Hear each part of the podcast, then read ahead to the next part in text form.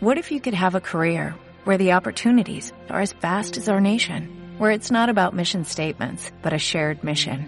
At U.S. Customs and Border Protection, we go beyond to protect more than borders, from ship to shore, air to ground, cities to local communities. CBP agents and officers are keeping people safe. Join U.S. Customs and Border Protection and go beyond for something far greater than yourself. Learn more at cbp.gov/careers. Bienvenidos a En Defensa Propia. Mi nombre es Erika de la Vega y les advierto que en este episodio se utilizará la risa como vehículo para decir verdades, para espantar el dolor, para reflexionar y para contar historias que han golpeado nuestro corazón. Hoy converso con Karina Moreno, aunque pareciera que con decir Karina ya saben bien a quién me refiero.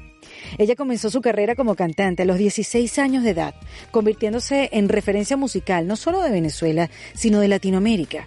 Y a lo largo de estos años, con sus altos y bajos, con matrimonio, separación, con dos hijos, con pérdidas de padres, hermanos, aquí sigue, aquí está. Se mantiene cantando y ejerciendo su pasión, adaptándose a los nuevos tiempos y eso para ella es la definición de éxito.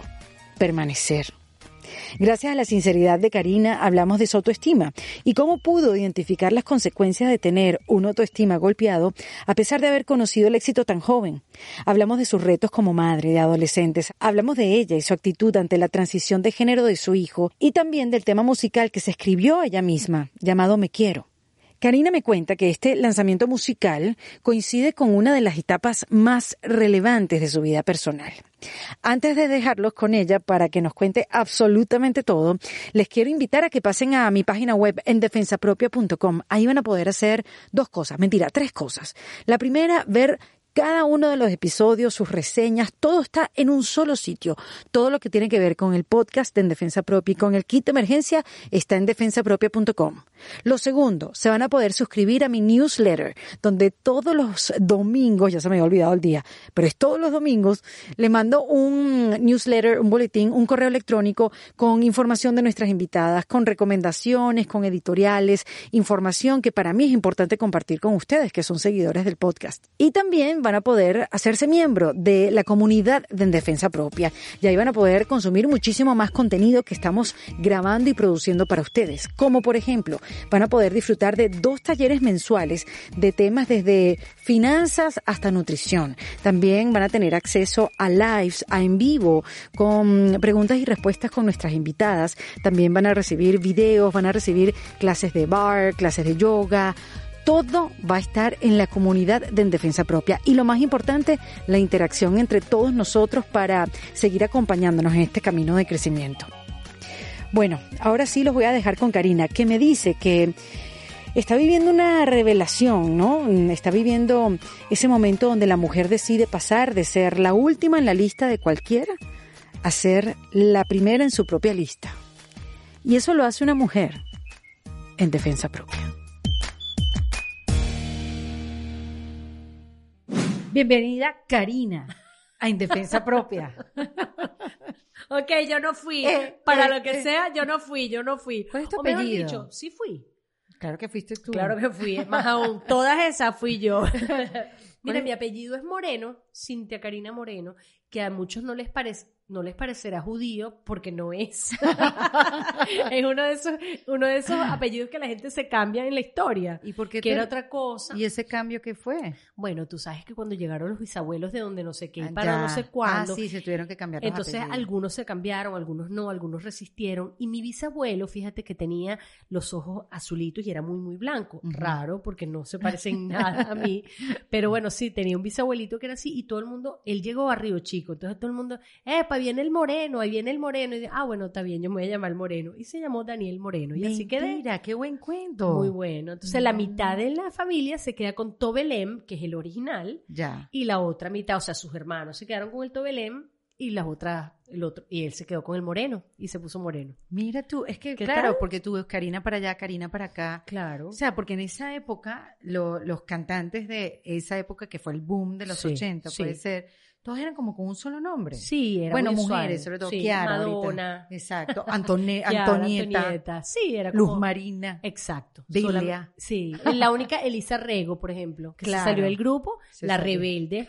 Exacto. Pero sí, era muy, era muy usual. Cher. Bueno, Cher no es 80 realmente. Claro, claro, pero sí hay ejemplos así, Pero como sí, ahora también sí, que sí, pasa, pero en los, en los reggaetoneros, Wisin. Maluma, Yandel. Sí, Son pero, como- pero ellos tienen más bien el prefacio de el patrón, Claro. el jefe. ¿Tú quién serías? Exacto.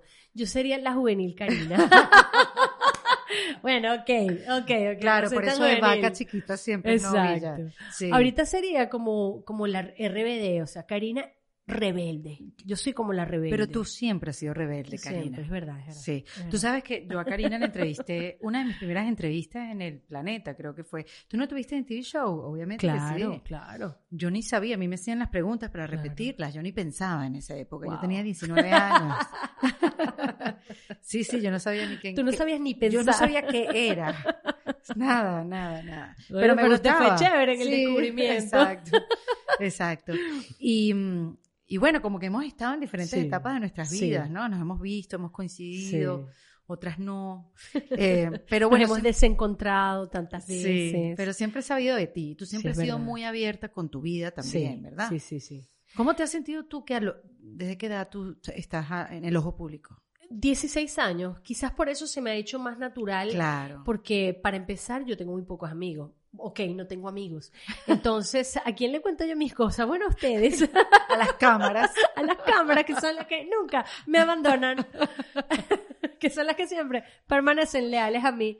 Y mi público, que bueno, que imagínate, infinidad de gente conozco, pero otra infinidad muchísimo más grande no conozco, pero realmente me he desarrollado mi vida social pues alrededor de esto y yo no soy en realidad extremadamente social. Sí. Realmente no soy la tipa de, la, de las salidas porque en esa etapa de mi vida donde uno realmente eh, consolida de alguna manera sus amistades que son esas de que para siempre, yo estaba trabajando. Entonces, Claro. como yo siempre digo, mientras la gente iba, a- me salían, iban, yo estaba trabajando y mientras la gente iba para la fiesta, yo era la fiesta.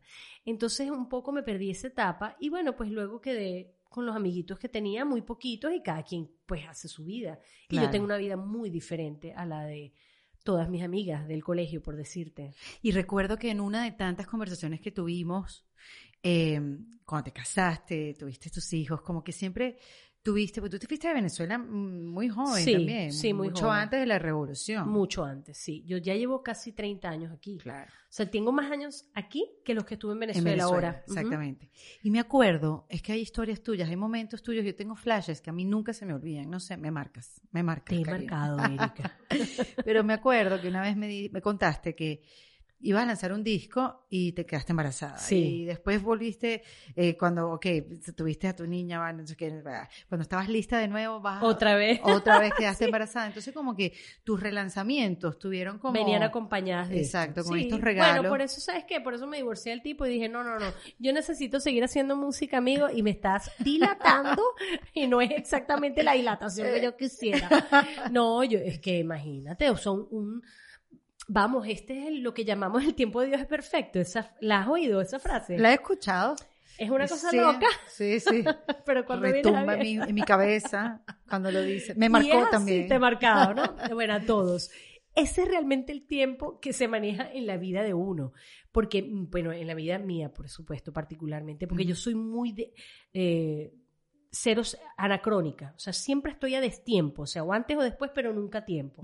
Entonces, eh, sí, me había coincidido esos, esos dos hijos con justamente con la llegada de un nuevo disco y, y bueno, yo dije, no, no, no, ya esto se acabó. Y bueno, y también la edad que te obliga a parar. Porque aquello. pensaste en ese momento como que, bueno, Sí. ya se acabó la carrera. Sí, pues yo ya está, vamos a dejar esto sí. así. En algún momento, fíjate, la primera vez que tuve mi hija, que fue una niña sorpresa, no pensé jamás que yo me iba a enamorar de esta niña de esa Mm. manera. ¿Sabes? Cuando tú tienes tu primer hijo, bueno, no se, te va, se te va, sí, se te van las, las cabras al monte y te, te desubicas y bueno, yo me dediqué a ella. Y yo dije, bueno, a lo mejor esto, esto es lo que tiene Dios para mí, no sé qué, pero por supuesto siempre llega el diablito ese que tienes adentro y que no puedes evitar ser lo que tú eres. Y esto es lo que yo soy. Mm. No es lo que yo hago, esto es lo que yo soy. Yo soy cantante.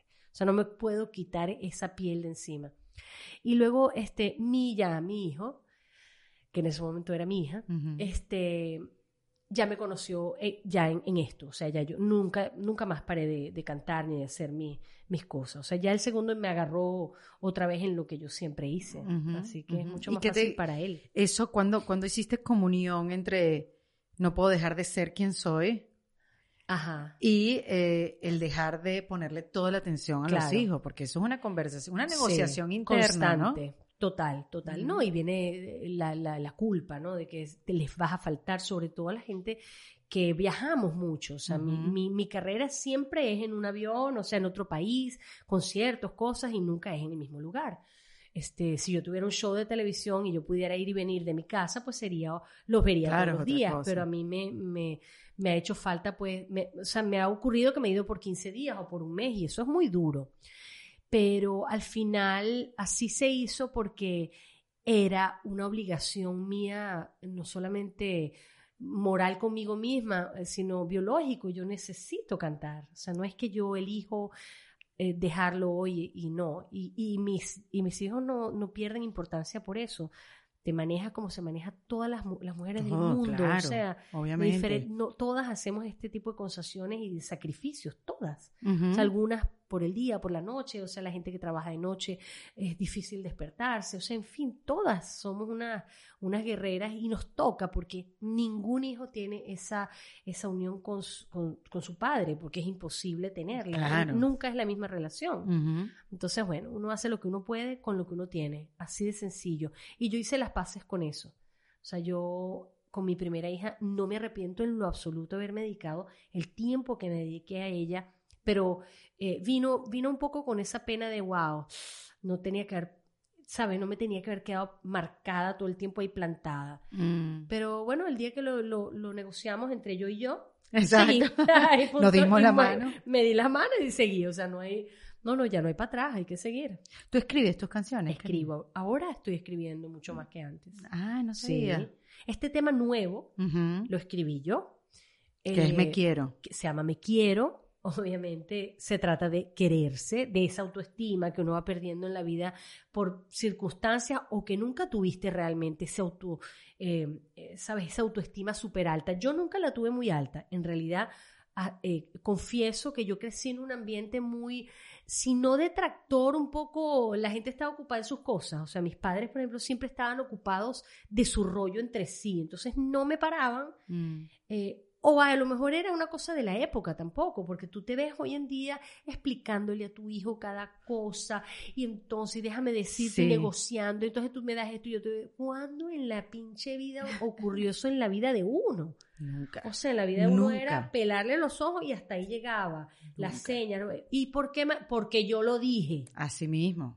O porque sí. O habían temas que no se tocaban. pues. eh, no existen. Mm. Tuve el, el de- uno se desarrollaba con las amigas. Mm, Ay, no. Exacto. O sea, uno adivinó lo demás. Exactamente. Y hoy, claro, porque venimos de esa generación que era como, uno era como invisible, ahora uno tiene estos hijos que uno todo les explica la broma y los chavos se te montan encima y uno Sí. dice, ay, pero no entiendo por qué este muchacho es tan claro, mija, porque le das demasiado, le da muchas vueltas y nunca es Hay, hay una maternidad participativa ahora. total. Ahorita todo el mundo, ellos mismos son los que ellos deciden, entonces te dicen y uno, claro, es, es verdad, él tiene razón.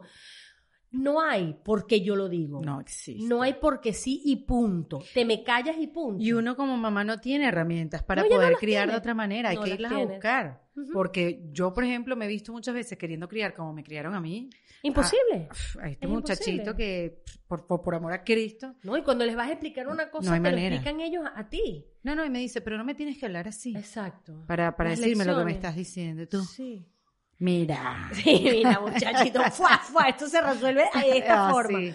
No, ella ya cambió todo, todo cambió.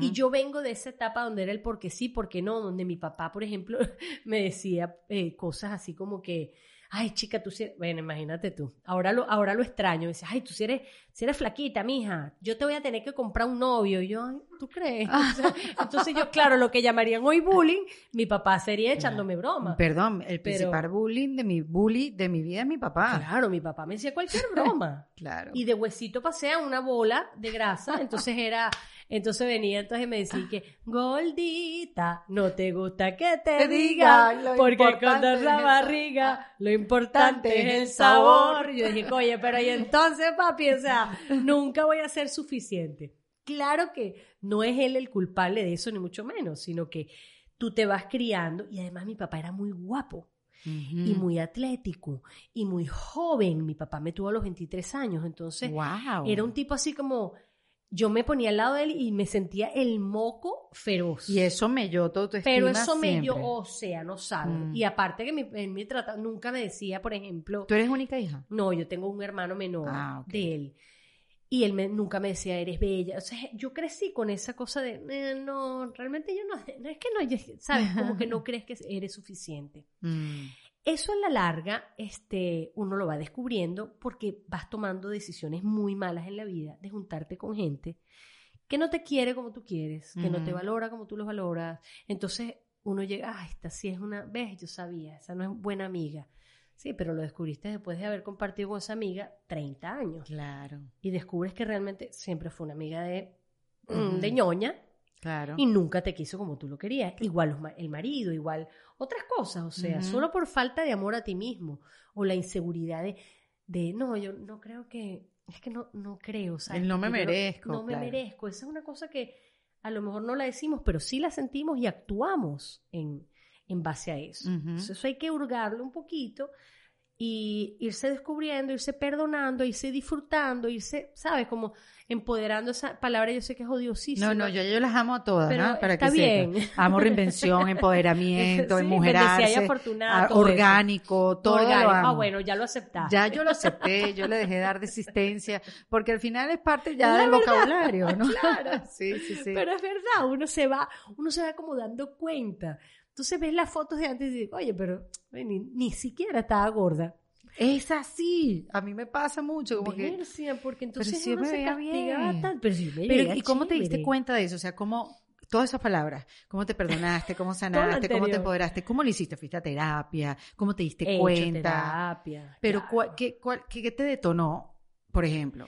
La Mira, separación. sí, Llegaste muy tarde que- a eso, porque yo siento Sí. que yo llegué como a, a madurar, como hace dos Sí. días. Ajá. ¿Sabes? Como a darte cuenta de esas cosas. pues, Claro. hace poquito. Pero Claro, no, no, claro. no.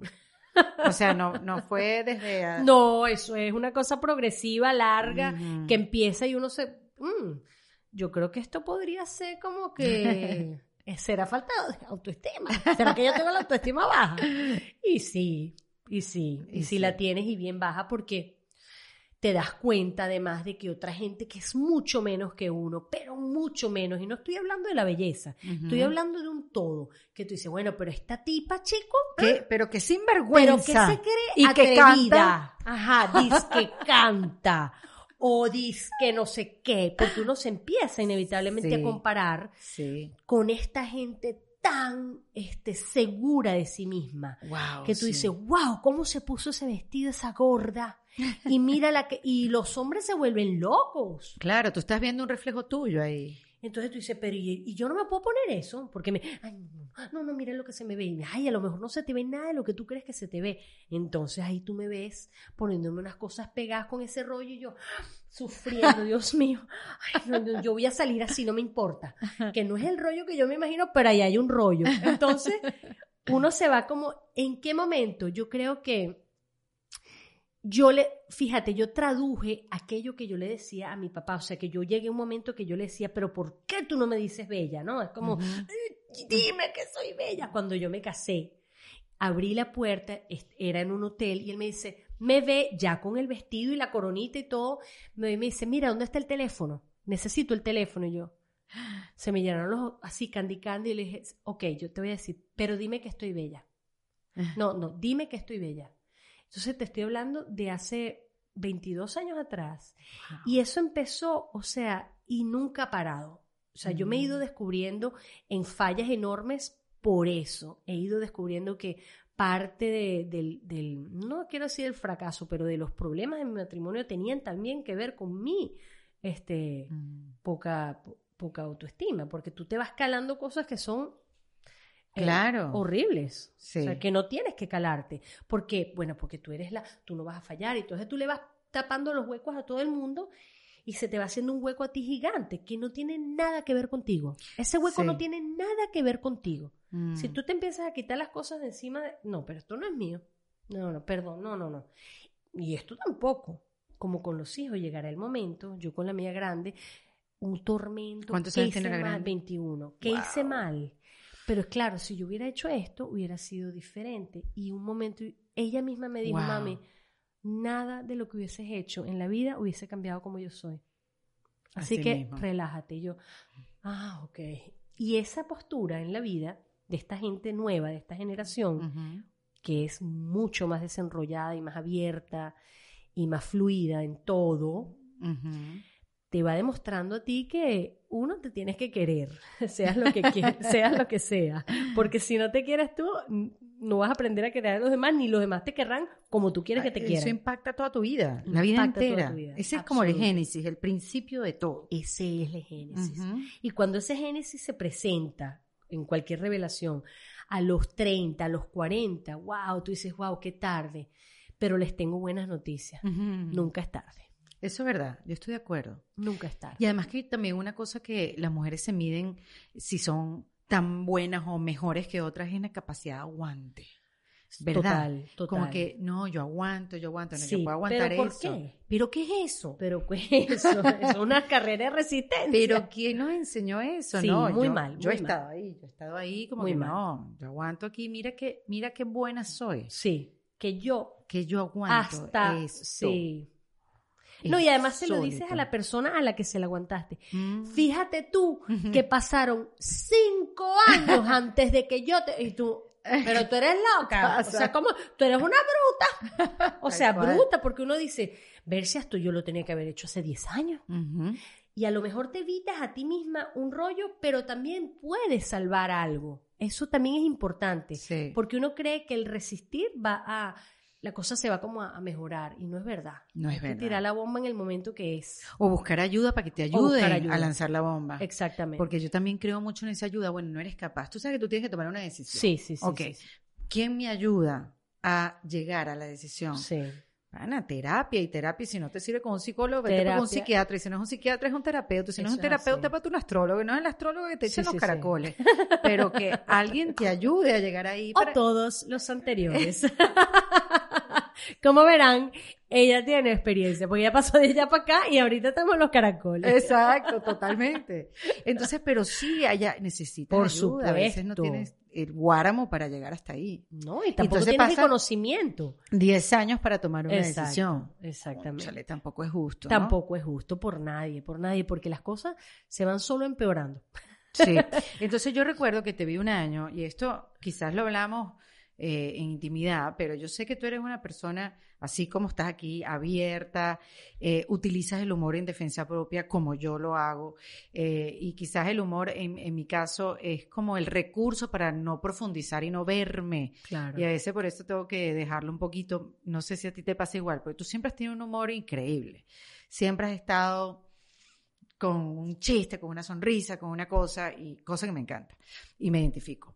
Pero recuerdo que te vi hace ya como unos, unos años, no sé cuántos, cinco, cuatro, que me dijiste, le ha sido uno de los años más difíciles que he vivido, Mm, que fue la, la muerte de tu mamá, creo, Sí. y tu separación. ujú, Que es como Exactamente. que te viene, que te viene todo. Todo. así, pero tú lo estabas viviendo como de frente.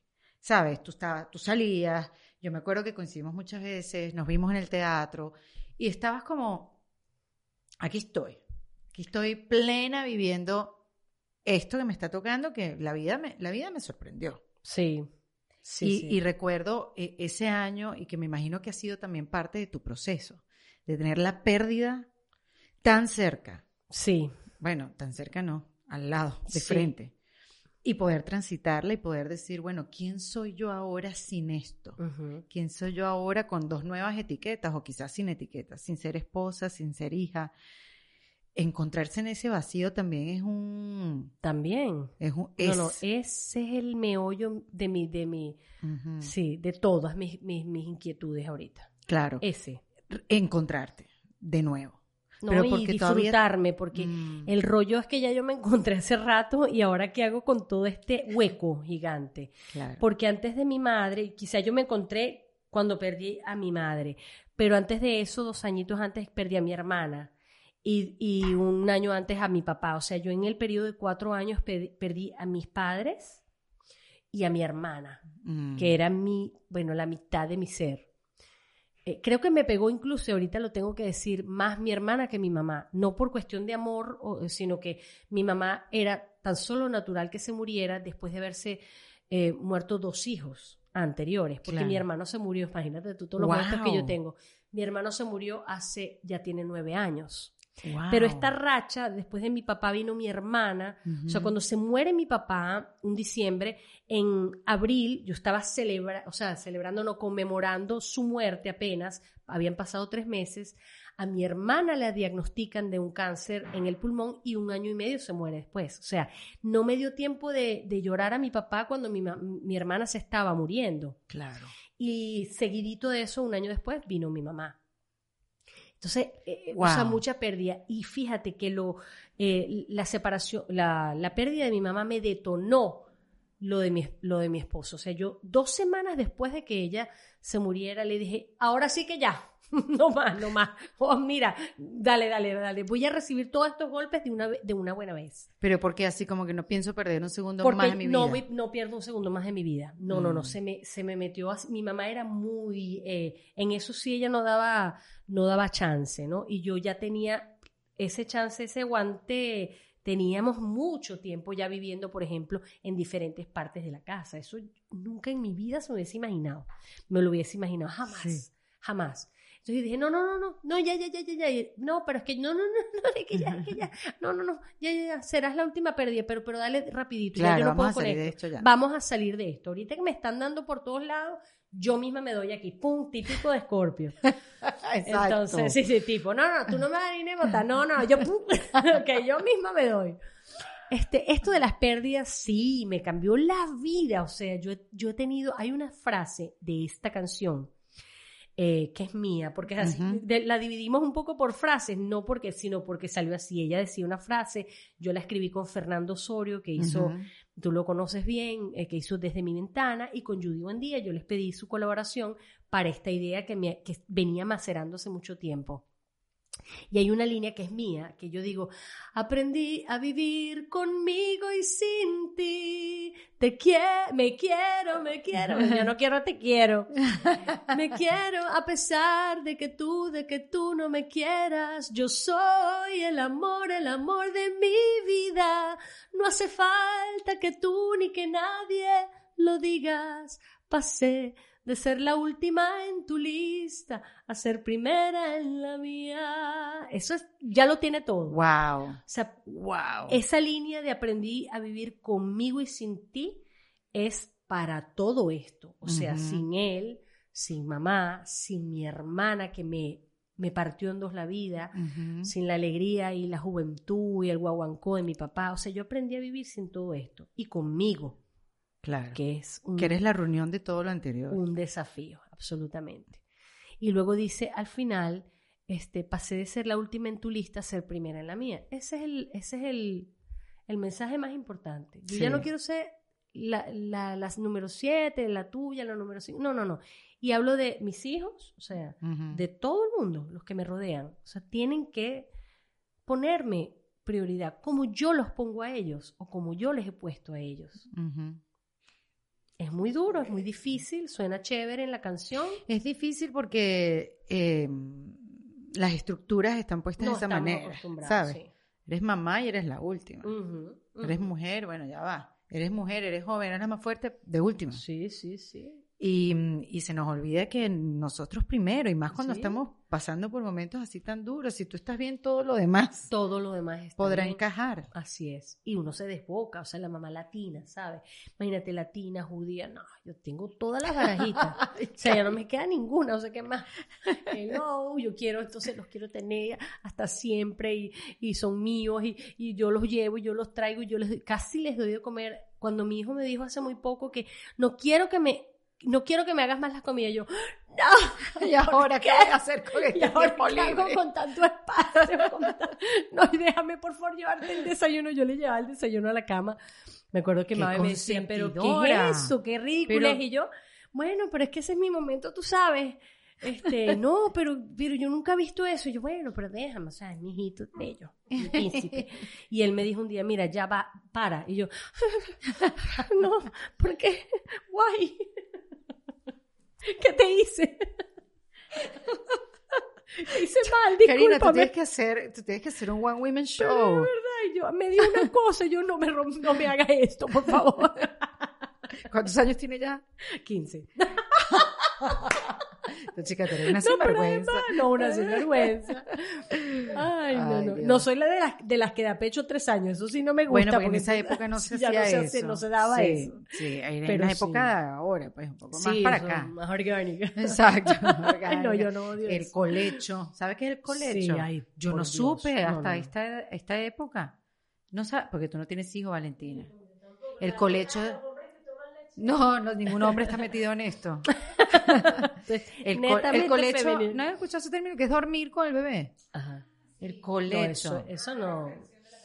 Eh, correcto. Exacta, Es eso. correcto, es colecho. Exacto. Exacto. No, exacto. eso es. Eso era sinvergüenzura en No, nuestra eso época. es sinvergüenzura total. Sí, total, sí, sí. Yo creo que es más necesidad de la mamá de estar con el bebé, porque el bebé hasta cierto punto Sí. necesita su broma y su No, espacio. y además es tú tienes sueño, es mejor dormir sí, con él. que- descanse, mujer. Sí.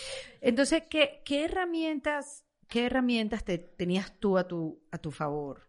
¿O qué herramientas tenías tú en tu kit de emergencia para, para ese camino? ¿Las tenías o no? ¿En, en qué momento, por favor? en todas es que- estas pérdidas. Oh, este, no, yo, yo fui descubriendo, yo nunca me imaginé que me iba a caer esta sarta de cosas a la vez. Claro. O sea, no me dio tiempo mucho de pensar. Creo que lo, lo que utilicé a mi favor era mi trabajo. O sea, Mm. era, esa fue la, la tabla de salvación. Yo estaba a punto de lanzar un disco cuando mi hermana murió, por ejemplo. Ella llegó y me decía, pero, pero muéstrame la carátula. Pero ella estaba en esos días y yo con la gente de la, por favor, o sea, termíneme esta carátula, termíneme, usted no, esto es de vida o muerte, literalmente. Ay, y cuando Dios. llegó la carátula ya, ya, ella, ya ella había fallecido, pero a días. Ay, por y yo decía, Cristo. wow, no la vio, no la vio. Pero bueno, ella estuvo en todo ese periodo, por decirte un ejemplo, y de ahí eh, yo arranqué con la promoción, o sea, yo me lleno de cosas. eh, es, eso lo que decías del, del humor es cierto, uno hace el chiste para burlarse de uno mismo, para no sentirse que estás Para no ir para adentro. fatal, Claro. exacto. Y no, y no, y entonces lo vas, lo vas sacando de otras formas del chistecito y la- el bullying. A mí me encanta hacer bullying con la gente. a mí también. Ay, me fa- Porque, porque además, te voy a decir, porque míralo como lo veo yo. Yo le hago bullying a la gente que quiero, Sí. cercana. ¿Viste? ¡Qué loco! ¿Viste? No ¿Tú estoy también? sola. Y entonces, si yo fastidio a alguien, Claro, es porque lo quiero es porque lo quiero Claro. muchísimo. Ojalá y yo lo entienda. Pero tengo que explicárselo como que, mira, yo te estoy haciendo esto. Hay gente que Porque lo entiende sola y eso los, los quiero más. No, mira, por ejemplo, Mabe se deja bullear, pero claro, hay momentos que ella no le gusta y yo, bueno, perdón si me pasé. Pero sí, eh, o sea, hay formas y, y mi forma fue llenarme de trabajo y hacer producciones y, y viajar más y hacer más trabajo y eso, llenarme de ocupaciones. Creo que esa es la, única que, porque llorar y haberme deprimido habría sido muy peligroso para mí Mm. muy peligroso porque tengo mis tendencias, soy una persona este, que conozco que tengo mis bajones, pero no más allá de los bajones, Mm. que son estas tristezas profundas, Prolongadas y profundas. prolongadas, profundas, depresivas, y eso no es, es muy light decirlo, No. pero vamos, yo estoy acostumbrada a, a una luz infinita y a una oscuridad, este, la más oscura de todas. Eh, esa- esas dos, esos dos extremos, es muy difícil vivir en- entre esos dos ex- extremos. Entonces, cualquier cosa que yo pueda hacer para sobrevivir ese día es, es- es bueno. He logrado acortar las distancias, Ah, eso es lo más importante. O sea, yo no dejo de llorar y no dejo de sufrir y no dejo de expresarme y no dejo de deprimirme, pero he logrado acortar un poco la distancia y nunca postergar el dolor, nunca postergarlo. Eso me parece Pero eso que dices es importante, porque Sí. pensaría que sí los postergabas. Que trabajo, risa, No. humor, era postergar. Claro, no, lo que pasa es que, por ejemplo, el primer impacto de, de estas, de estas caídas, yo sí trataba de ocuparme mucho para no entregarme Ya. a este monstruo al que ya yo le vi la cara. Entonces, por ejemplo, mi primer, este, si nos vamos un poquito más atrás, mi primer retiro fue de eso, de pura depresión. Entonces yo pasé años, y estamos hablando de una persona que tiene 19, 20 años, Chiquita. en nada, haciendo haciendo nada, o sea, en, en el espiral este que va solo hacia abajo. Hacia abajo. Entonces, bueno, la vida, eh, uno me ha enseñado que no hay tiempo que perder, que de verdad lo que hoy no vivimos, no lo vivimos más. eh, y que todas esas cositas pequeñas cuentan. O sea, si yo puedo hacer una cosita al día y no hacer más nada, ya la hice. Por lo menos la dejan en tu deck.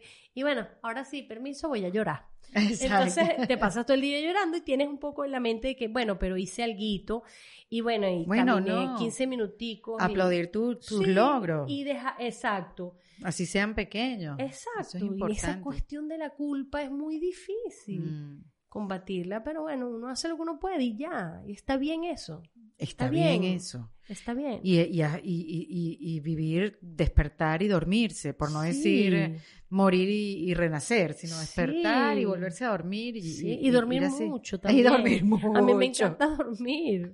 Esta pandemia yo, o sea, la, la, no quiero decir la bella durmiente porque me, me sonaría un poquito em, petulante, pero la pelúa du- durmiente, no, yo sí he dormido. He dormido bueno. y he bebido. Tú sabes que dicen que con la edad hay que asegurarse las mujeres en dormir entre 7 y 8 horas. Ah, no te la tengo, sí, sí. Sí, o sea que y tú la cuando llevas se bien. pasa más de las, de las 8, ¿está bien todavía? Está bien. Bueno, Está bien porque eso además te ayuda a las No, hormonas. No, ay, ay, yo debo estar pero súper juvenil. Mínimo cinco años menos. Yo lo que he dormido en esta pandemia ha sido candela. Qué bueno. Ahorita, por ejemplo, que estoy un poco en la cuestión de la promoción, que yo misma me pago y yo misma me hago mi promoción y todo. Claro. Entonces yo me meto en unos rollos. Quiero, yo quiero estar en todas partes, que Erika me llame, todo el mundo, quiero estar en los programas de todo el mundo. Y ya me ves tú, mira, te despertaste a las nueve. Yo a las nueve no estoy despierta. ¿Cómo quieres que yo vaya a esa Pero hora? ¿cómo yo voy a...? Ajá, tú te imaginas yo a las nueve. ¿Cómo me voy? Esta cara no aguanta Esto nueve. requiere de un trabajo previo. No, no, no, no. Qué Ahorita a las nueve para mí es... A mí me pasa eso con los eventos, con las reuniones en la noche. Erika, ¿quieres venir a tal cosa? No sé qué. ¿A qué hora? A las ocho y media. Perfecto. Llega ese día y que, mira, Yo no tengo como ganas. Yo verdad que uno, no, que uno empieza como a las seis. ¿eso, No eso es seguro? O... Sí, tengo como un carrajo. Mm, No ya la estoy corona. tan clara en eso que, que, que digo, que ya no, no, no, no, asumes el compromiso. digo, puedo, puedo, el otro día lo dije, puedo confirmarte un día antes. Exacto. Puedo confirmarte que no un día antes. Te No, puedo chica, cancelar un pero, pero no, es verdad. eso es volver a mi vieja yo. Yo quiero hacer cosas nuevas y Sí, por yo eso ahora también, estoy yo diciendo que también. sí. Entonces hay otro, y- hay otra cosa que, que pasa con la edad. Ahí me la tiraste que tú creíste que yo la iba a agarrar así, no, pero con la edad, a tu edad, Karina, por Dios. A eres- tu- eres- perdón. Eres, una inyección antidepresiva. fíjate, a tu edad, a tu edad, eh, ya se me olvidó lo que iba a decir. Eso es lo que pasa a mi edad. que te quiero decir, Ay, Dios. y bueno, qué pena que no te lo dije, pues porque era buenísimo lo que te iba a decir. No, yo te iba a decir, con la edad, siempre estoy diciendo que no, que tú estás durmiendo mucho, te estaba diciendo que qué bueno, porque hormonalmente no eso lo se intentes, se necesita. me fue. Ok, O sea, it's se gone. fue. Long gone. Eso fue ya, uh, eso fue. Next. Perfecto. No puedo dejar de hablar de tu hijo, Ay, no, claro. por, Por, Dios. favor. porque tú además has hablado full de, de ese Claro, proceso, Claro. abiertamente, y le has alumbrado el camino a tantas Ah, He madres. acompañado a mucha gente. ¿No te ha pasado que cuando tú- Claro. o sea, que cuando eres abierta en temas que son donde todo el mundo los esconde y cree que no está bien y cuando te abres y lo dices hay un gentío atrás que estaba esperando como que finalmente Qué bueno. alguien. Sí, hay muchos chicos que me han escrito, chicos de 16, 15, mujeres, hombres que están en ese proceso. Yo quiero decirle a mi mamá, pero no hallo cómo.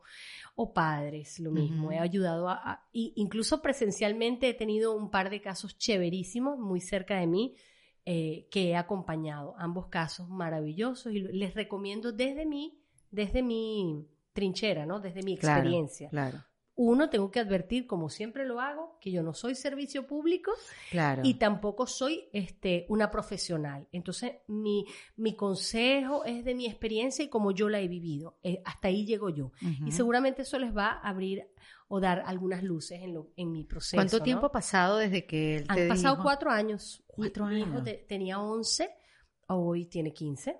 Wow. Este, han pasado cuatro años de tratamiento. O sea, él empezó hace cuatro años todo su tratamiento que ha sido eh, wow, lo más impresionante, asombroso que yo, eh, en lo que yo he participado en mi ¿Cómo vida. se llama eso para quienes nos están escuchando? ¿Cómo se llama ese tratamiento? Cambio de identidad, cambio de... Ajá. Bueno, uno... No sé, no quiero pues, ser No, tranquila, ¿no? Ajá. Perfecto, has preguntado perfecto lo que es. Ok. Él, vamos a decir, él tiene, lo que él tiene se llama disforia de género. ¿Qué quiere decir? Que hay una, hay una discusión, una disforia entre lo que él tiene en su cabeza de lo que él es y su género eh, de cómo nació. Él nació niña, con, su- con- con su genital de niña, etc.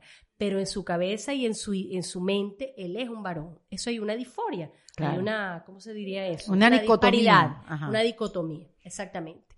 Entonces, ¿qué pasa? Que cuando ellos van a desarrollarse, que eventualmente pasan de ser niños, que los niños no, es como si fueran nada, por decirte, cuando empiezan a crecer, ellos no pueden crecer más como esto, pues, o sea, si son niñas, no, ellos no quieren que, que se desarrollen como niñas, no quieren llegar a ser una mujer, por ejemplo, eh, específicamente en el adolescente, y ese es el momento en que generalmente debería pasar este, este paso a la transición. Lo que él está haciendo ahorita es una transición, como todo en la vida lleva un proceso porque él era un niño, ahora es un adoles- adolescente. Ya. Entonces, para llegar al cambio final, que puede ser que sea o no sea, ese será su problema, hay que pasar por una transición que consiste, uno, en que él primero no se desarrollara como mujer, como niña, como adolescente. Entonces se le dieron unas hormonas que se llaman eh, blockers, que bloquea el desarrollo. Entonces él nunca se desarrolló, nunca tuvo un periodo, Mm. nunca tuvo este, el nada. desarrollo de la glándula mamaria. Nada, nunca tuvo nada. Él se desarrolló como un niñito. Eso viene primero. Y después vienen este, la, la testosterona que va a darle el cambio a la forma que él ha visto toda la vida en su, en su mente de él mismo. Wow. Eh, en- antes de empezar la testosterona, tuvimos la suerte de todo esto, por supuesto, aprobado y deseado por él y este, monitoreado absolutamente por los mejores endocrinólogos, terapistas, e- etcétera. Eh, antes de empezar la testosterona, como ya tú sabes que cuando empieza la testosterona, todo lo que es este, hormonas femeninas y el aparato femenino se echa un poquito a perder. Entonces ellos tienen la opción de hacerse un tratamiento de fertilidad para poder salvarle los óvulos. Mm. Y eventualmente, si quieren tener hijos en el futuro propios, ellos pueden. Y él se lo hizo. Wow. Increíble. Pero qué nivel de madurez hay que tener para pasar por este proceso. Increíble. Sí, increíble. No, y además echar tu cuerpo para adelante y para atrás, porque lo primero que viene, por ejemplo, en la de la fertilidad, él me dice, pero voy a cambiar, vamos a preguntar. Entonces nos fuimos a un Mm. especialista, el más especialista eh, de aquí, mira, ¿cómo va a ser este proceso? ¿Cuánto dura? Dura muy poco, dura, este, si te- estoy hablando de tres a cuatro semanas.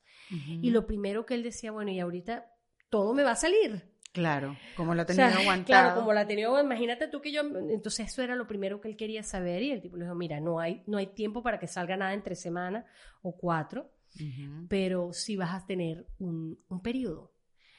Y el tipo, ok, let's go ahead, o sea, vamos a darle. Wow. Y yo dije, wow, entonces me dice este, mira la, la percepción de un niño de hoy, ¿no? Me dice, wow, qué suerte. Yo me voy a desarrollar como mujer y después como hombre. Y yo, ¿te fijas? Y yo, sí, no, qué suerte. Buenísimo. claro. O sea, uno se desmaya. Yo cada cosita que él hace, yo me quiero morir. O sea, yo siento que yo me da hiperventilación. O sea, oh my God. No te puyas así. Yo no, yo espérate. No te puyes, dale. Ya, vamos a llamar a la enfermera. Y él mismo se inyecta. Él mismo se hace sus cosas. Qué barbaridad. Todo el mismo. Así que mm, Qué enseñanza para ti, ¿no? duro. O sea, ha sido muy loco todo eso. Y al final del camino espero que me deje tranquila cuando cumpla los 18 años, hermanito. Dale para allá, hicimos lo que pudimos. Exacto. Déjame quieta, toma tus decisiones, yo no tengo que firmar más nada, dale tú por tu lado, porque al final del camino uno dice, la gente me dice, pero tú crees que lo estás haciendo bien. Mira, no sé, la verdad, yo creo que estoy haciendo lo mejor que yo creo que puedo hacer. Claro. Entonces, toda esta, eh, esta ola de gente que me, que me admira porque yo estoy haciendo realmente, yo la, tras, la transporto a esta persona, que es mi hijo, que es realmente el, el héroe de esta historia. Yo, yo soy una acompañante, yo soy la que firma, la que compra las medicinas, la que lo llevo, la que lo traigo, pero él es el capitán de este barco, Claro. sin duda, sin duda. Qué experiencia de vida. Wow. Mi hijo tiene 11 años Ay, y todavía cuando yo lo, cuando le quito el Fortnite y el Xbox y todo esto, cualquier cosa con videojuego, él todavía juega con carritos. claro. Ay. Entonces, lo que digo es, ¿qué nivel de madurez? Sí, ¿Será porque era mujer? yo creo. eso, eso. No, porque no, a veces me vino sí. como el... Sí, yo pienso, a veces le digo, ah, caramba, viste, te quedó un pedacito de ese cerebro bueno.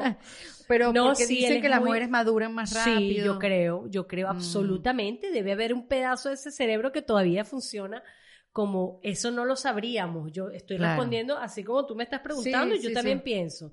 Y a veces pienso, tiene unos detalles, por ejemplo, él tiene unos detalles que digo, oye, es el cerebro de mujer. Algo le quedó. Pero, ¿qué credibilidad puede tener? O sea, obvio, tú, tú le validas todos sus sentimientos y Sí. todo. Es una persona, no, no digo que no, mi hijo tiene sentimientos, él pide lo que quiere, él me dice cuando no le gusta lo que está pasando, ni cuando, cómo le estoy hablando, ni nada. Pero me pongo a pensar, ¿qué, qué nivel de credibilidad debe tener él para yo creerle, me pongo en tu posición, de que él siente como, como mujer, o sea, Sí. sería al revés. Sí. Como que, no vale, eso se te pasa. ¿Qué serie estás viendo?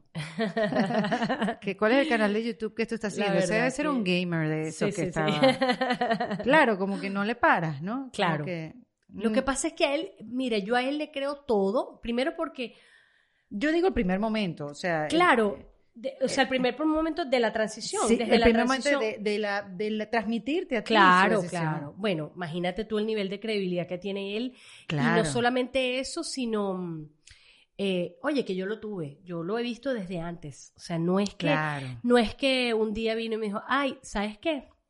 No es eso, no Mm. es eso. No es que un día él, como dice la gente, por ejemplo, pero ¿cómo tú lo vas a, a dejar decidir eso? No, no, ya Mm. va, ya va. Esto no es algo que se eso tiempo. está decidido, él ya nació así. O sea, yo me acuerdo que mi hijo, mi hija aprendió a hablar al año y medio, o sea, hablaba corrido y me decía, I'm a boy, I'm a boy, yo soy un niño. Y yo, ay, estas bromas que estos niños, chicos, ay, yo vestido, no sé, Rosado, rosado, rosado, rosado. rosado, pink, pink, y lazo, y lazo, y lazo, y lazo, y lazo.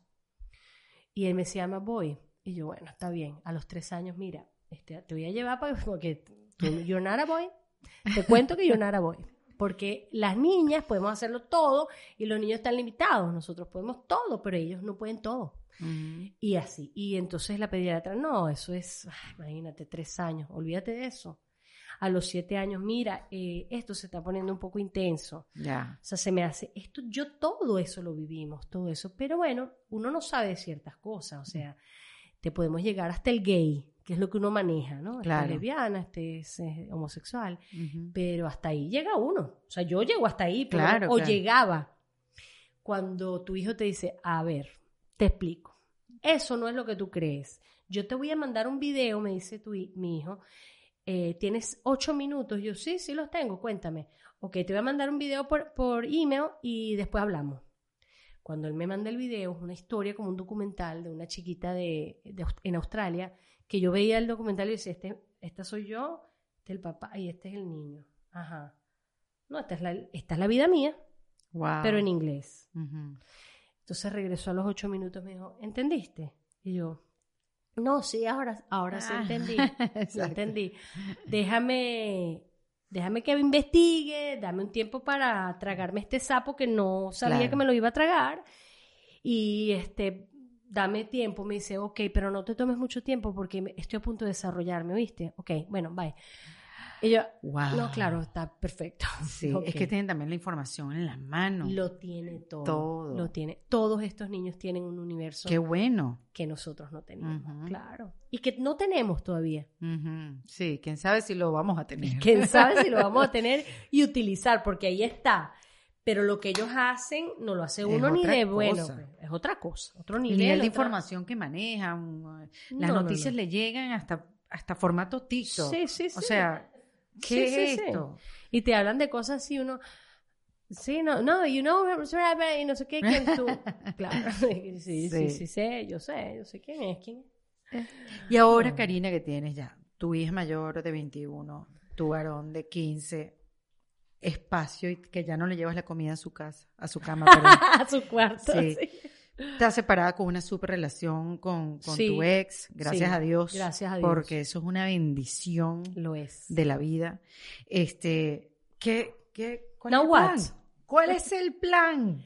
Mira, eh, creo que básicamente hacer una dietica, ponerme mis tacones, salir para el mundo, eh, seguir haciendo lo que yo hago ya es un reto, porque hoy el mundo cambió, el mundo del disco cambió, el mundo de la música cambió.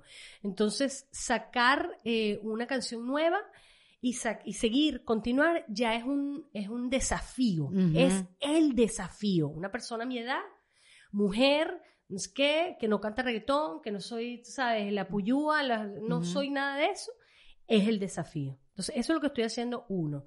Y, y dos, bueno, este, yo tengo un amigo mexicano que se llama Odín Duperón, seguramente sabes quién es. No sé. Es un, bueno, lo vas a saber pronto. Ajá.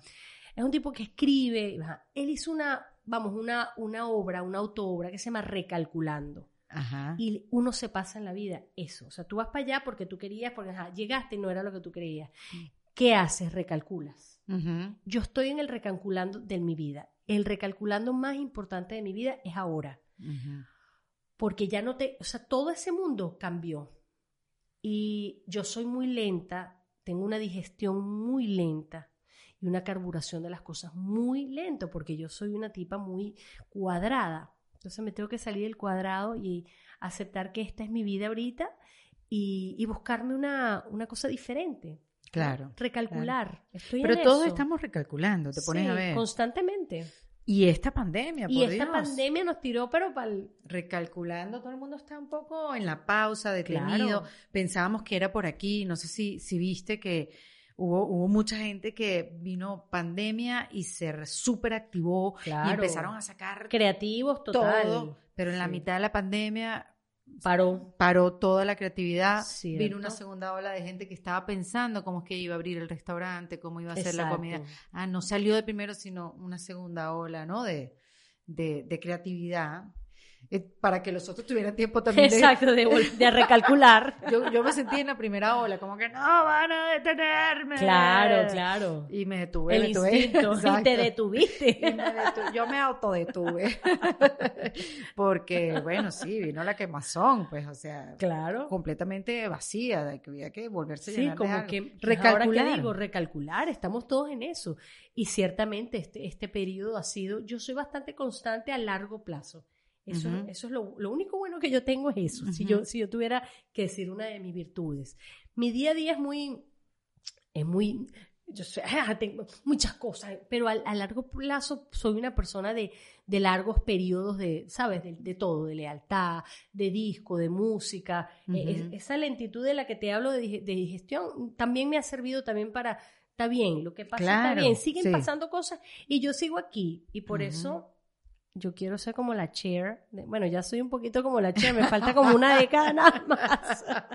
o sea, aquí se muere todo el mundo, pero yo quedo ahí parada, Qué como sea. la chair, sí. Sí, increíble. Sí. O sea, aquí de verdad nadie nos detiene porque uno es una persona que uno está pendiente de lo que le pasa a uno, que es lo más importante. Claro. Uno se va o adaptando, o bajándose del tren cuando te sientes muy, ¿sabes? Este, Mm. saturada. ¿Qué aprendiste en la pandemia de ti nuevo? ¿Hay algo nuevo que aprendiste? Que No. chica, pude dormir dos horas más de lo Me que dormía. encantó dormir, me encantó dormir, vegeté lo que no había vegetado en 35 años, dormí lo que no había dormido en 35 Ujú. años, me la pasé bomba, eso sí te lo tengo que decir.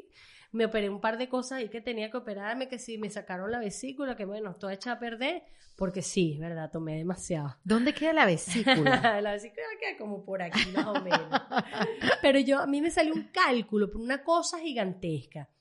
Bueno, entonces me fui, me operé, me hice mis, mis, mis cosas. Tus tenía- arreglitos. mis arreglitos. Bueno, dicen los cirujanos plásticos Sí. este, que la gente eh, aprovechó a operárselo Seguro, todo en la no pandemia. tenía- claro, pero yo no esas operaciones no me las pude hacer porque la que tenía la carrocería un poco dañada. Pero ahorita es que cuando yo me reponga de esto, de hecho, Hace una semana me operé también de una hernia que me salió horrorosa y entonces, bueno, ahorita estoy como reparada. Entonces estoy en Qué este bueno. periodo de, sí, de que- hacer la promoción de mi tema, de me quiero, de sacar video, que ya viene todo, todo el 11-11. Qué bueno el 11-11. Yo la Sí. saqué en mi página web, la primera que saqué Erika tipo web fue el 11-11. Sí. Y es el día que Pero nació. tú eres Leo. No, yo ¿no? soy Piscis. ¿Tú eres Piscis? Sí. Ay, me equivoqué. Lamentablemente. ¿Cómo No, mentira, mentira. Uf, Ay, qué pena, ya no nos podemos casar. ya, Lo horrible. siento, no somos Y yo compatibles. que quería hacer, irme para España contigo. Óyeme, este, y la hija Ana María nació el 11-11. Es verdad. Sí, del 2011. Guau. Sí. ¿En serio? Ay, Ana Oh my María God. Simón. es verdad. Por favor. Detallito. Si hay algo bueno que ella maneja su agenda. Es verdad, Óyeme, es verdad. Pero esta pregunta, eh, eh, yo sé que la respuesta me vas a dar va a ser eh, con, con muchas visiones. Bueno, pienso. Porque si hay alguien que sabe las dimensiones del éxito, eres tú. ¿Qué es el éxito para ti ahora en comparación a lo que era para ti hace 20 años, 30 años? Bueno, de, de ese primer éxito me di cuenta muchos años después. O sea, yo estaba montada en el tren de la bulla y, y tanto viaje y tanta cosa y tanto, todo era tanto, tanto, tan grande que yo realmente no estaba pendiente porque todo me pasó. Claro, tú no lo buscaste. Exacto. Sin uno- intención. exacto. Era como un accidente y uno ahí metido en la broma, eh, va, va, va, para allá, para acá, y revista. O sea, no me enteré eh, de todo lo que pasó, sino después de muchos años, de lo grande que yo fui, de, de los récords que se hicieron. O sea, ni siquiera yo estaba pendiente. Tan era así que cuando mi hija cumplió más o menos cinco años y medio, yo cuento este cuento muchas veces porque es, es así. Mi hija trae una, un cuestionario de, del Día de la Madre. ¿Qué le gusta hacer a tu mamá? Le encanta limpiar la casa, le encanta acompañarme, hacerme peinados. O sea, yo era la propia mamá que no hacía nada. Oh, Y yo, wow, pero la mamá de esta niña no hace nada. O sea, lo que hace es limpiar, cachifiar. O sea, la acompaña para acá, para allá y juega con ella en el parque y le hace las colitas. O sea, ella no es más que la mamá de esta niña. Y yo dije, no, no, ya va, espérate. déjame- No, no. Mira, mi amor, tú no sabes, pero yo canto.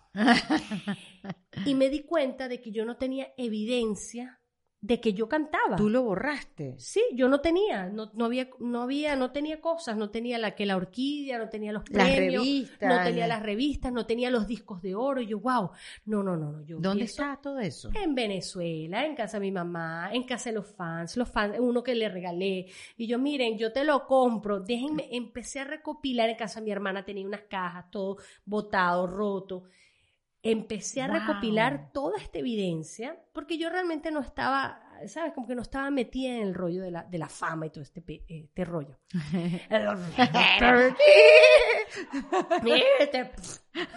Entonces, eh, ¿eso se puede decir? Claro. Ok, vale, te tú- peo. no estaba metida en ese rollo inmenso. Y después de muchos años me di cuenta de lo que era el éxito. Claro. Ok, hoy el éxito es tan sencillo como yo sigo aquí. Ese es mi éxito. Entonces, uno, yo soy un pedazo de la historia de un país y de la historia musical de un continente completo, porque no hay un lugar donde no conozcan a quién, no sé cómo duele, cantada por mí. No hay un, no hay un concurso de canto en México, en Centroamérica, aquí en Estados Unidos, donde a, a una niñita o quien sea no cante Sé cómo duele, o a quién, o uno de esos temas. Entonces ya yo, ya yo tengo mi, mi sello en el mundo de la música. Ya Claro. yo lo hice, ya yo fui, ya yo me gané el dinero, ya yo hice todos los conciertos. Ahora, como todo en la vida, uno lo disfruta todo más. O sea, me da igual si es un lugarcito pequeño, me encanta llenar los shows porque yo me divierto mucho y sigo. Y estoy aquí y la gente me sigue comprando, sigue comprando boletos para los, para los shows. Eso ya es un éxito. O sea, Claro. que la gente me siga queriendo es un éxito. O sea, ya estoy, estoy en las redes. Ajá, no tengo 10 mil millones, pero es que a mí esos números nunca me definieron. Ni yo ya vendí los millones y, y en ese entonces tampoco me la echaba porque no sabía. Entonces hoy para mí toda la gente que me sigue Pero te hubiera gustado saber. No creo. No, no, Mm. no, no. No, no, no, porque ya de por sí todo eso me amargó mucho. O sea, yo Mm. creo que todo eso se puso muy muy pesado para mí y por eso me salí, me sustraje porque no podía con todo eso Mm. me parecía mucho. Yo quería también tener una vida. Y yo no tenía ninguna vida. Solo ¿Eso esa. fue de qué edad, a qué edad? Yo diría como de, de los 16 como hasta los 21. como cinco años Ujú. de, intensidad, De intensidad. pero duro, duro. Sí. Después vino un, un retiro, luego volví y así fui. Este, me pasaron miles de cosas. In between. Qué fuerte. Sí. No sabía que no habías estado al tanto del éxito. ¿De dónde? No. Tú sabes que yo siempre me preguntaba, ¿de dónde has sacado tú esa, mm, ese drama? Ese, ese, ese Tampoco sé. Yo el otro día vi, oye, ojalá yo lo pueda conseguir. Vi un video tuyo presentándote, no sé, Viña del Mar. ¿Tú fuiste alguna vez a Viña No. del Mar? Un escenario Pero grande, grande. gigantes. Grande, gigante. Pues en México, puede ser los mismos sábados sensacionales que eran gigantes. Que eran puede grandes ser, también. Sí. Donde cantaba una canción que no, no fue tan popular como aquí en, Ajá. pero era, ya, Un drama total. un drama total, que era como que batuqueabas Sí. el pelo. ¿Cómo que se llama esa canción? Dímelo, dímelo, dímelo. Sálvame, sálvame. No. No. Eh, déjame libre. Mi alma grita como un delfín en agonía. Dios. Que todo el mundo la pregunta es ¿cómo gritarán? de- ¿Tú te Pero- imaginas ese grito? Nada más como Pero batuqueabas el pelo, era una cosa que agarraba el micrófono y era... ¡ah! Siempre cantaba Dolor. así, dolor. Incluso cuando no sabía lo que estaba cantando. O sea, cuando no había vivido, por ejemplo, eso de sé cómo duele. Bueno, está bien, pero Sí. hay una cosa en la música que te, que te enciende un, ¿sabes? Un, un botón, una, un- una llama que es eh, inexorable, que es infinita, y, y independientemente de lo que estés diciendo. Ujú. O sea, fíjate que uno canta en inglés, a veces uno no entiende lo Ay, que guachi, dice, guachi. pero está... Es verdad, es Y tú verdad. crees y, sientes que la broma es de dolor y a lo mejor es una cosa súper divertida, ¿no? Es verdad. Pero yo siempre fui muy dramática, pero siempre fui muy dramática en mi vida también. Yo soy muy dramática, Mm. muy intensa, muy intensa. Cónchale, se me hace tan difícil Demasiado. imaginármelo. Sí, no, no, no, muy intensa. Soy muy intensa, muy fastidiosa. Primero me estaba, yo me estaba echando flores para ver si todos los caballeros se animaban. Pero bueno, sí. Sí. pero bueno, sí. Hay que presentarse ya tal cual como es. Exacto, Ya no falta soy esa joyita. sí, no soy lo que ustedes piensan. No, no, no, soy intensa para todo, para bien y para mal. Pero está bien, o sea, porque tampoco es. no serlo no te hace, no hace a la otra mejor. Eso sí, aburrida no te soy. Exacto. soy una tipa divertida, eso sí. A mí me sacas y yo te voy a dejar súper bien parada. Canto, hago, bueno, pues, bueno, exacto. No sé qué dije, pero sonó a chinazo. Pero sí. Mira, Karina, dame tres tips para reinventarse. Para alimentarse. Ajá. Ay, yo soy malísima en eso, Dios Ah, mío. Reinventarse. Ah, yo entendí alimentarse, porque yo me alimento mucho. Nosotros lo van a preguntar en el podcast de Sumito Esteve. No quiero eso, no quiero alimentar. No, yo no me alimento, yo trago. Alimentarse, ¿qué es eso? ¿Pero qué Nutrición. Yo decía, pero ¿y por qué reacciona así? Si es, no, o Ay, sea, perdón, te oí alimentarme. no, estoy de paranoica, perdón.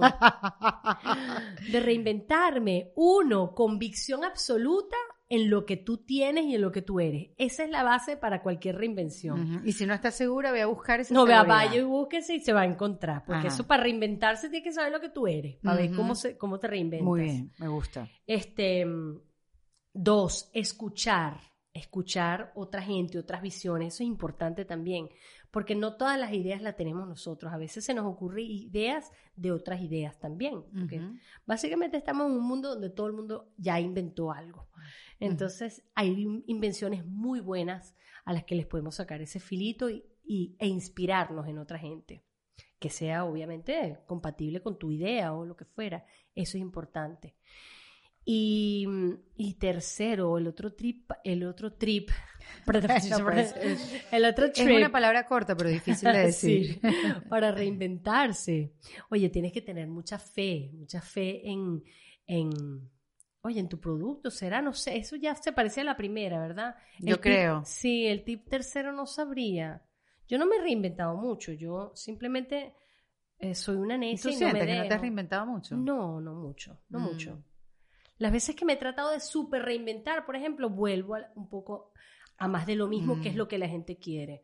Pero bueno. y lo que tú quieres, está, o sea, donde tú te veces- sientes cómoda sí, también. Exactamente. Ujú. O sea, a veces hago inventos que no funcionan, entonces vuelvo al safe zone. Pero bueno, ya, ya un- una de las mi- mis reinvenciones saldrá buena. Yo lo sé. Claro reinventarse. sí. ¿Tú No, dices pero- en la vida o lo musical? En la vida. No, reinventarse en la vida. Creo que hay que tener la flexibilidad, porque la flexibilidad es el signo e- este, preciso de la, de la inteligencia. Ujú. Dicho por Albert Einstein, la capacidad de cambiar ese, es la, la perfecta expresión de la inteligencia. Y uno tiene que aprender a cambiar. O sea que si eso no te funcionó, uno sigue intentando otras cosas. Nunca darse por vencido. Nunca. Nunca. Me gusta eso, la flexibilidad. Siempre dicen como que hay que ser palmera en como una palmera en la vida, ¿no? Exactamente, para no tumba, que no te tumbe el viento más feroz. Y así es. Así es, así es. O sea, no. Y, y agarrar la cosa. Hay muchas veces que a uno le duele, porque uno siempre quiere ganar. O sea, yo lo dije bien, lo hice bien, traté de todo, y fíjate, y no siempre se gana. Entonces hay que asumir, agarrar tu gallo muerto y decir, bueno, este no sirvió, está bien. Ahora viene otro. No, le, no te quedes pegado. Eso es importante, no Sí. quedarse pegado en nada. Me gusta. Sí, no hay que quedarse pegado. Mira, tu canción se puede bajar y todo. El 11-11. Ay, El- Dios a partir mío. del 11-11. Bueno, la semana que viene. Sí, ya, Perfecto. ya, ya, 11-11 lo tienen en todas las plataformas, eh, en mi YouTube channel, yo soy Karina La Voz, van a poder ver el video que es maravilloso Mm. y ya me tendrán disponible como siempre, porque yo siempre estoy disponible. Es verdad. Entonces me quiero, pues una canción de amor para uno mismo. Claro, para Ujú. todo. Pareciera que es feminista, pero es para todo el mundo, porque el amor propio es universal, directo y secreto.